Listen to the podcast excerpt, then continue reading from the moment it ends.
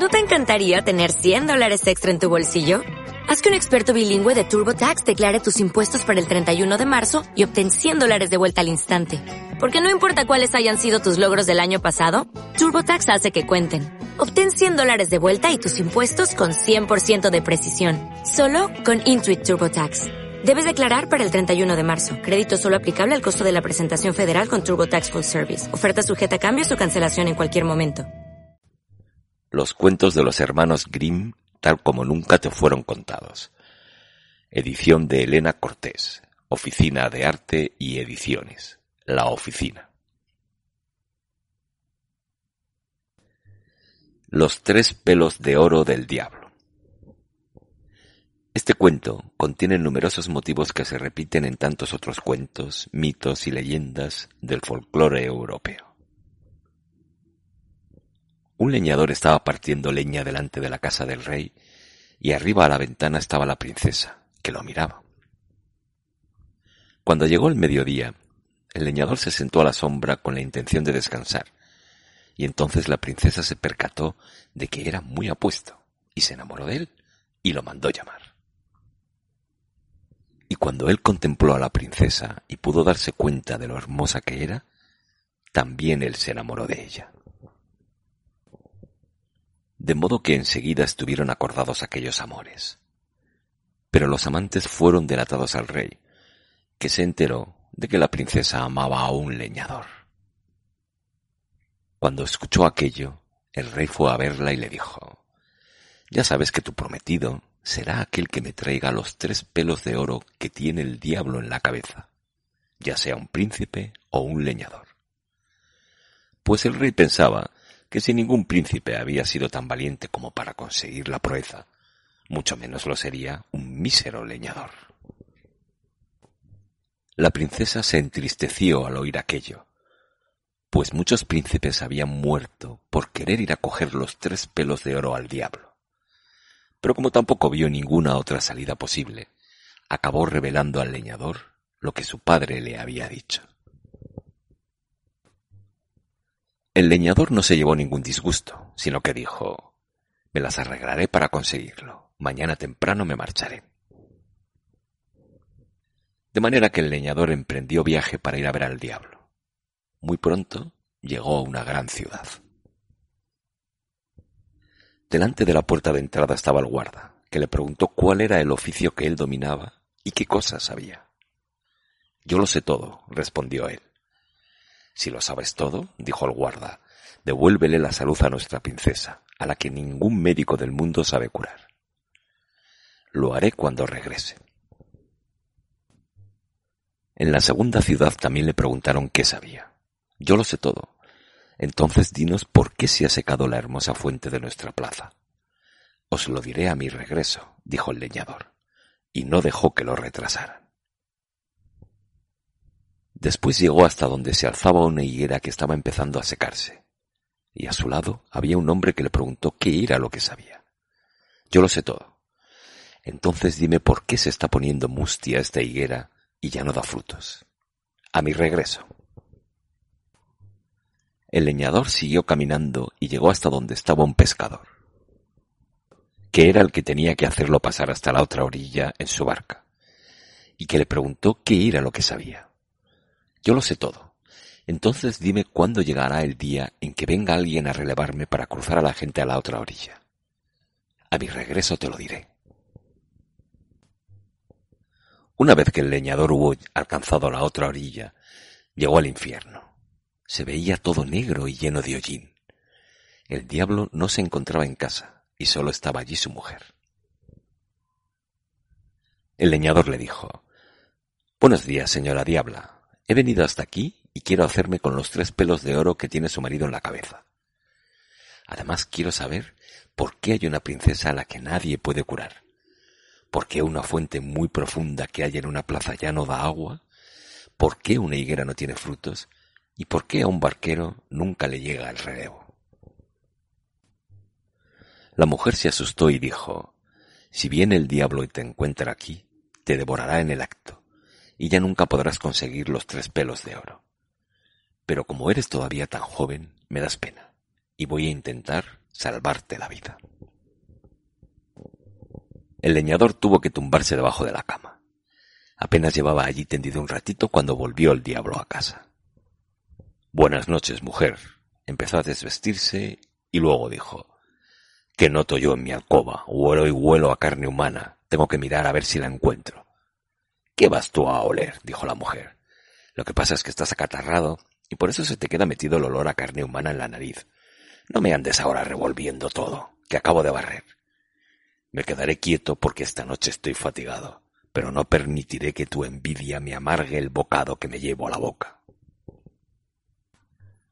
Y dicho aquello, el diablo se acostó en la cama, y su mujer tuvo que tenderse a su lado. Muy pronto se quedó dormido. Primero se puso a resoplar, luego a roncar, al principio suave, y luego tan fuerte que hasta las ventanas temblaban.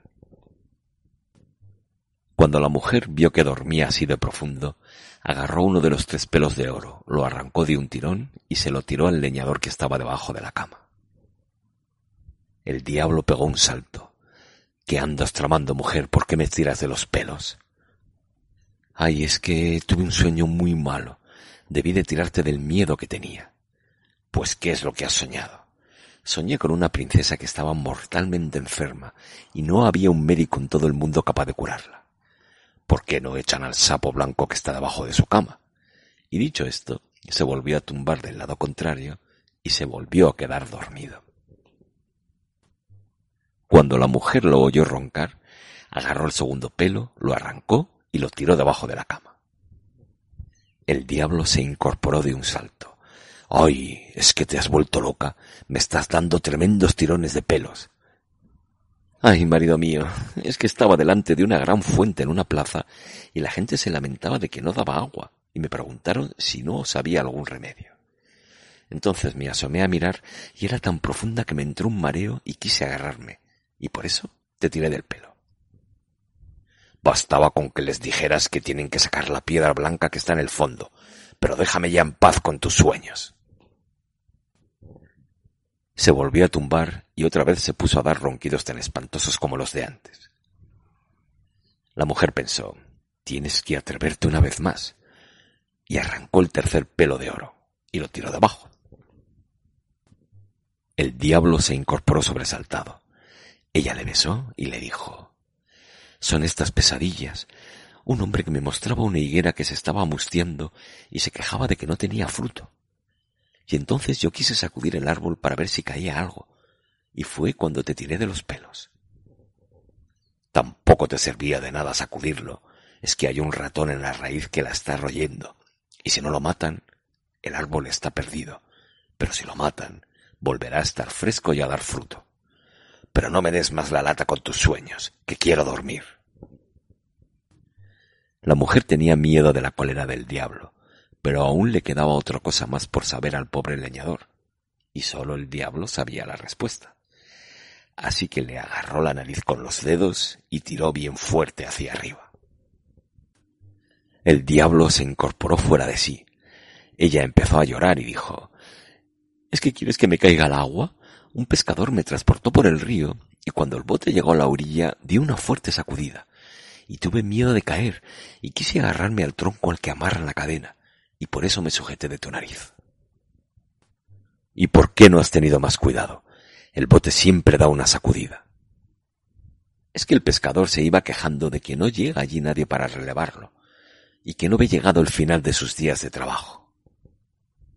Solo tiene que obligar al primero que llegue a que reme hasta que llegue un tercero que lo releve, y así podrá resolver su problema. Pero tienes unos sueños de lo más curioso porque lo del pescador y lo demás es todo verdad. Ahora ya no me despiertes más, porque pronto será de día y todavía tengo que dormir un poco. Cuando el diablo volvió a roncar, el leñador, que lo había escuchado todo, le dio las gracias a la señora Diabla y se marchó. Cuando llegó donde el pescador, éste quiso saber la respuesta. Primero, pásame al otro lado. Y en la otra orilla le dijo, al primero que vuelva por aquí y te pida que lo cruces, oblígale a que coja tu oficio hasta que llegue otro que lo releve. Después llegó a donde estaba el hombre de la higuera sin frutos y le dijo, Solo tienes que matar al ratón blanco que está royendo las raíces y tu árbol volverá a ser tan fértil como antes. ¿Qué quieres de recompensa? preguntó el hombre. Un regimiento de infantería.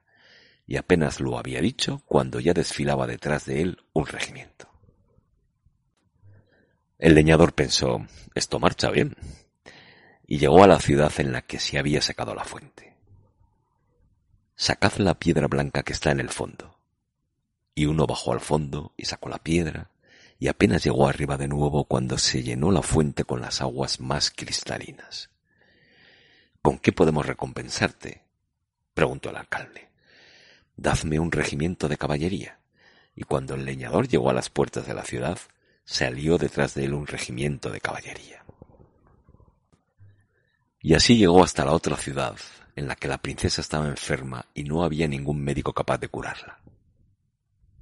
Solo tenéis que matar al sapo blanco que se esconde bajo su cama. Y cuando lo hubieron hecho, la princesa empezó a recobrarse y su tez volvió a ponerse sonrosada y fresca. ¿Qué quieres de recompensa? preguntó el rey. Cuatro carros cargados de oro, dijo el leñador. Finalmente, el leñador llegó a su ciudad. Detrás de él un regimiento de infantería, un regimiento de caballería y cuatro carros llenos de oro hasta los topes. Los tres pelos de oro los llevaba él consigo. Al llegar delante de la puerta de la ciudad, ordenó a sus acompañantes que esperaran y que si les hacía una señal desde el castillo, entraran rápidamente. A continuación fue a ver a la princesa, su amada, y a su padre, al que entregó los tres pelos de oro del diablo, y le pidió que cumpliera su promesa. El rey se sorprendió y le dijo que lo de los tres pelos estaba muy bien, pero que lo de la princesa tenía que pensárselo. Cuando el leñador oyó aquello, se asomó a la ventana y silbó. Entonces se vio de repente aparecer por la puerta un regimiento de infantería, un regimiento de caballería y cuatro carros cargados de oro. Señor, dijo el leñador, mirad, esos que ahí vienen son mi gente, a la que he traído conmigo, y esas que van ahí son mis riquezas. Los carros van cargados de oro. ¿Queréis concederme ahora la mano de la princesa? El rey se asustó y dijo, sí, de todo corazón. Así que los desposaron y pudieron vivir dichosos. Y por eso, el que no teme al diablo, ese puede tirarle de los pelos y conquistar el mundo.